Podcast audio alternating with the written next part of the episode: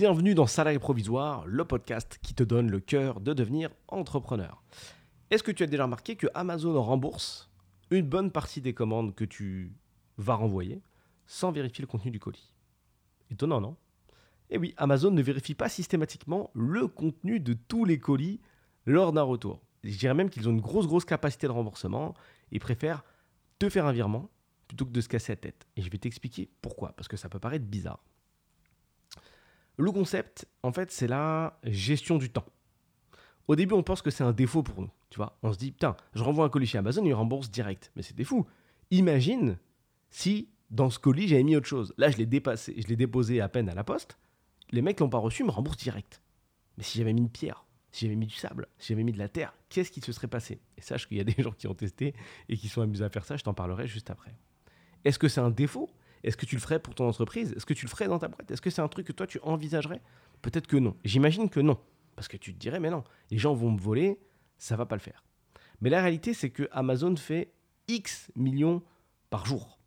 Donc c'est intéressant parce qu'ils peuvent compter leur chiffre d'affaires au temps et ils peuvent très facilement rapporter en fait l'argent qu'ils génèrent au temps.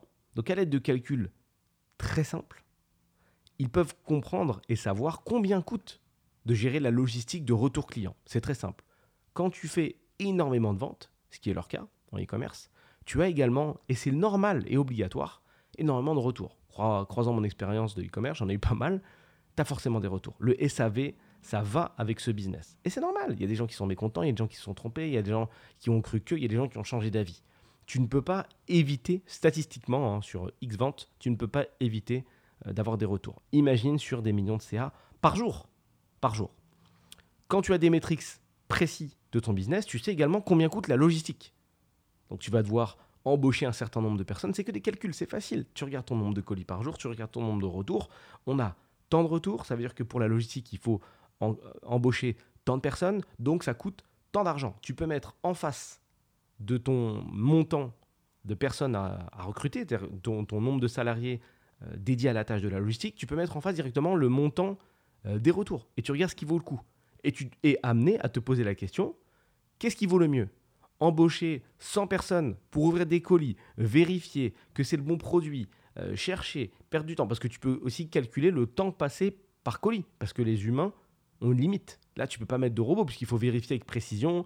Euh, les, les, colis ne sont pas renvoyés de manière ISO. C'est-à-dire que quand tu ouvres 100 colis, à l'intérieur, tous les colis ne, sont pas, ne se valent pas. Ils sont pas tous rangés au même, euh, de la même manière. Euh, le petit bon, parfois il y a un petit bon dedans qui indique un petit code barre, parfois pas. Le gars peut oublier, pas oublier. Il a renvoyé la boîte, pas renvoyé la boîte. Donc tu es obligé de mettre un humain finalement. Donc ça veut dire que tu peux même compter en temps humain. Encore une donnée très intéressante. Et quand tu checkes en temps humain ce que ça vaut, tu peux faire les calculs et te dire, bah, écoute, aujourd'hui, dans ma, dans ma société, tous les colis qui sont en, dessus, en dessous pardon, d'un certain seuil, moins de 100 euros, moins de 200 euros, moins de 300 euros, on rembourse instantanément.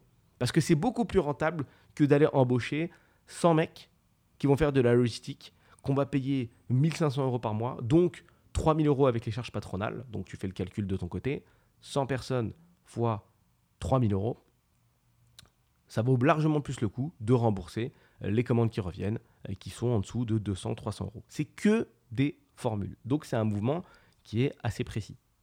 Et ce qui et pourquoi, ce pourquoi Amazon va encore plus loin, c'est que, bien sûr, ils sont précis dans leur métrique, mais ils jettent aussi les colis.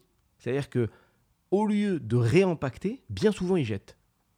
Et ils sont dans, un, dans une configuration où il est plus intéressant pour eux, parfois, même souvent, et ça a fait un petit scandale d'ailleurs, de jeter que de réempacter. Et ça aussi, c'est fou. Mais quand tu arrives à un certain niveau de business, tu peux tout compter. Donc tu peux l'avoir ta réponse. Est-ce qu'il est plus intelligent de réempacter, de, remettre en place, de retrouver un carton neuf, etc.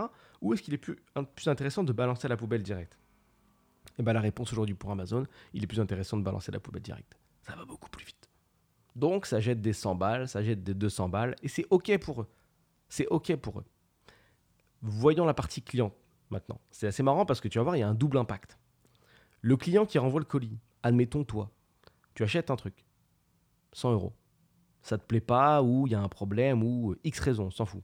Tu renvoies ça chez Amazon. ok? À peine tu as déposé le colis chez le transporteur, comme tout est tagué, tout est lié, boum, Amazon voit que tu as renvoyé le colis. Il te rembourse instantanément. Qu'est-ce que tu te dis, toi? Deux possibilités. Première possibilité, tu te dis, mais c'est incroyable. Ils m'ont remboursé directement. En termes de service client, c'est de la folie. Je suis, mais ravi, c'est trop bien. J'ai été remboursé instantanément, j'ai pas attendu 30 jours, c'était facile, et ils me font confiance. Donc tu vois, tu as trois points qui vont t'encourager à encore aller commander. Option numéro 2, tu fais le malin. Tu te dis, putain, mais je les ai bien eus, j'ai renvoyé le truc, et si ça trouve, j'ai mis autre chose dans le colis, et, j'ai gardé mon produit. Donc tu te crois malin, et tu, tu es heureux d'avoir arnaqué 100 euros Amazon. Mais en face, qu'est-ce qui se passe dans ta tête? Tu te dis, mais attends, mais c'est des pigeons. Donc la prochaine fois que je vais commander, je vais encore commander chez eux. Donc ils te gardent aussi comme client. C'est-à-dire que dans tous les cas, ils sont gagnants. Tu veux les arnaquer ou que tu sois honnête, tu commandes chez eux. Et c'est ce qui les importe. À l'américaine, straightforward. Nous voulons des clients qui commandent chez nous. Nous voulons renverser les codes du e-commerce. Nous voulons que le réflexe d'achat Internet, ce soit Amazon. Bien évidemment, il y a une limite. Hein. Tu peux pas arnaquer Amazon en boucle. Au bout d'un moment, ils te, ils te taguent. Les mecs sont pas bêtes non plus parce qu'ils ont eu quelques incidents euh, quand même majeurs. Alors, majeurs pour les personnes qu'ils ont attaquées euh, après au tribunal, pas majeurs pour eux, mais je vais te donner un exemple assez, euh, assez marrant. Je te dis tout ça pour attirer ton attention sur le fait que en tant que freelance, tu dois absolument apprendre la valeur du, du temps, en fait. On a souvent tendance à, jeter un peu le temps comme ça en l'air et à pas comprendre que ça vaut de l'argent. On connaît tous le dicton, hein, le temps c'est de l'argent, etc., etc. Mais finalement, on l'applique pas vraiment. Tu sais, moi, je me suis, j'ai facturé mon temps pendant une première partie de, ma vie, ce qui est normal. Quand j'ai vendu euh, de la photographie ou autre prestation, euh, je facturais euh, à l'heure. Puis petit à petit, j'ai compris que ce qu'il fallait facturer, et je t'invite à en faire de même, c'est pas ton temps de prestation, on s'en fout de ça. C'est la solution que tu apportes. C'est ça qui, c'est ça qui compte. Si aujourd'hui, en tant que freelance, tu factures à l'heure, je t'invite vraiment à essayer de visualiser ce que tu pourrais facturer en termes de solution. Parce que la solution, ce qui est génial, c'est qu'elle n'a pas vraiment de limite de, facturation. Quand tu peux aider quelqu'un et résoudre une problématique spécifique, c'est pour ça que je t'invite à avoir une certaine expertise, tu peux facturer un peu comme tu veux. Je vais te donner un exemple. C'est un de mes exemples préférés. Admettons que tu vendes, que tu sois, je sais pas, tu partes à la rencontre d'un mec qui est coach sportif, ok Tu lui demandes son tarif et il te dit voilà, moi je prends 30, 40, 50 euros de l'heure. Bon, le gars est limité. Il peut pas se téléporter, il peut pas se dédoubler. Donc, il a forcément une limite de salaire parce qu'il est obligé de se déplacer entre les coachings. Tous ses, tous ses élèves ne sont pas au même endroit. Il n'a pas des journées infinies.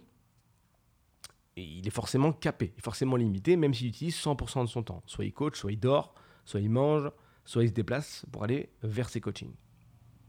Mais si ce même coach était focus sur la correction d'une problématique donnée, il n'aurait plus besoin de facturer à l'heure. Et là, ce serait autre chose. Je vais te donner un exemple plutôt concret.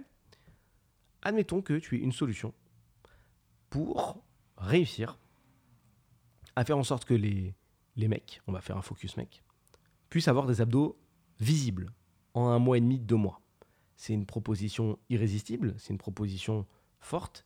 On travaille sur le complexe de quelqu'un et sur potentiellement une personne qui a besoin de solutions. Là, il n'y a pas une histoire d'heure ou autre cette personne a dans sa tête une valeur donnée pour cette solution, pour cette problématique. C'est-à-dire qu'il est prêt à dépenser une certaine somme d'argent pour corriger ce problème. OK? 1000, 2000 ou peut-être même 3000 euros. Il est prêt à dépenser en fait une somme d'argent qui est à la hauteur de son complexe, qui est à la hauteur de sa problématique. Donc du coup, en termes de business, ça change tout. Parce que faire 3000 euros en vendant 50 euros de l'heure, c'est pas le même investissement que faire 3000 euros en ayant un seul client qui a une problématique. Et ça, ça fait toute la différence. Et c'est quelque chose qu'il faut comprendre en tant que freelance et qui est très rarement euh, appliqué, sauf bien sûr quand on est un petit peu plus confirmé. Il y a un gars qui a commandé euh, un truc un jour sur Amazon, et euh, il a renvoyé le colis. Bon, mais il a renvoyé le colis en mettant de la terre dedans. Il a vu que ça lançait quand même des remboursements. Bon, il a commandé un autre truc, et il a renvoyé le colis, et il a mis de la terre dedans, pile le bon poids à chaque fois. Il pesait les articles et il renvoyait pile le bon poids à chaque fois, parce qu'il partait du fait que c'était une question de poids, et effectivement, le système de vérification Amazon pendant un moment était basé sur le poids. Il a fait deux fois, trois fois, quatre fois, et le gars était tellement dingue qui s'est mis à commander des trucs très très très violents. Ça a commandé des Macs, il a commandé des produits, ce qu'on appelle des produits bruns, donc tout ce qui est, euh, tout ce qui est en rapport avec euh, le. Bon, c'est un peu vieux de dire ça, mais TV, IFI, tout, genre de, tout ce que tu peux trouver dans ce rayon-là. Donc il a pris des claviers, il a pris des MacBooks, il a pris euh, des, des, AirPods, il a pris des iPhones, des iPhones, etc. Et il a créé un. Bon, c'est hautement illégal ce qu'il a fait. Hein, et il a créé un e-commerce avec ces produits-là. Facile, il les avait pour 0 euros et derrière, il les, revendait à moins 20, moins 30%. Donc tout le monde se jetait sur son site et c'était super. Il a commandé au final pour plus de 300 000 euros de produits. Il a volé à Amazon plus de 300 000 euros. Bon, 300 000 euros pour Amazon, c'est euh, les premières heures de la matinée et encore, je suis gentil. Amazon, ça tourne 24 heures sur 24, je te rappelle, hein, c'est un site internet, ça ne ferme pas. Donc, à 1h du mat, 2h, 3h, 4h, 5h, 6h, etc., ça commande. En boucle, ça tourne. Ça amène de la thune, cette boîte, en boucle. Donc, 300 000, ça va pas les tuer. Par contre, lui, derrière, bah, il s'est fait découper euh, quand ils sont allés au tribunal parce que tu voles quand même 300 000 E à une boîte.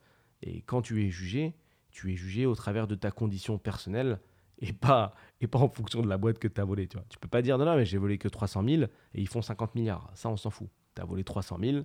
Toi, si tu t'as fait normalement, tu gagnerais 24 euh, cas par an, si ça se trouve. Donc, euh, calme-toi, Pedro. Ça reste une escroquerie assez importante, donc tu vas prendre cher.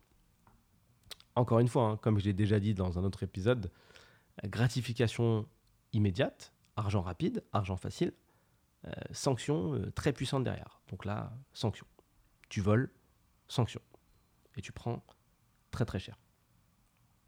Donc, je reviens sur la configuration d'Amazon qui est totalement OK avec les voleurs aussi et de se dire bah écoute, moi je suis d'accord pour perdre 100 euros, hein, voilà, tu m'arnaques de 100 euros. Du moment que derrière, bah, tu, tu, continues à commander chez moi, ça me va. Et essaye de réfléchir pour toi, si demain tu avais la même boîte, est-ce que tu accepterais par client de perdre 100 euros? Même si au final ça en faisait 100 000 euros. Tu t'en fous, parce que derrière, ces mêmes clients, ils vont t'en donner 1000. Et puis au bout d'un moment, s'ils font trop de retours, tu les tags. Ça leur met des coups de pression. Mais ils vont pas changer leurs habitudes parce que pour eux, tu resteras la société qu'ils ont réussi à carotte et tu seras euh, leur habitude de consommation. Donc, c'est rentable. C'est rentable. On pourrait même dire qu'encourager les voleurs, c'est rentable. Ça marche. Ça marche. C'est un business model extra puissant et c'est pour ça que c'est remarquable et c'est pour ça qu'Amazon continue à euh, accepter des retours sans trop checker les produits et à rembourser instantanément. Si tu es freelance et que tu peines à trouver des clients tous les mois, comme tu le sais, je mets à ta disposition directement sur mon site une formation gratuite qui t'explique comment attaquer et comment mieux vendre tes services. Ça te permettra de pousser au max ton activité et de développer une carrière de freelance stable, ce qui est euh, assez difficile à réaliser.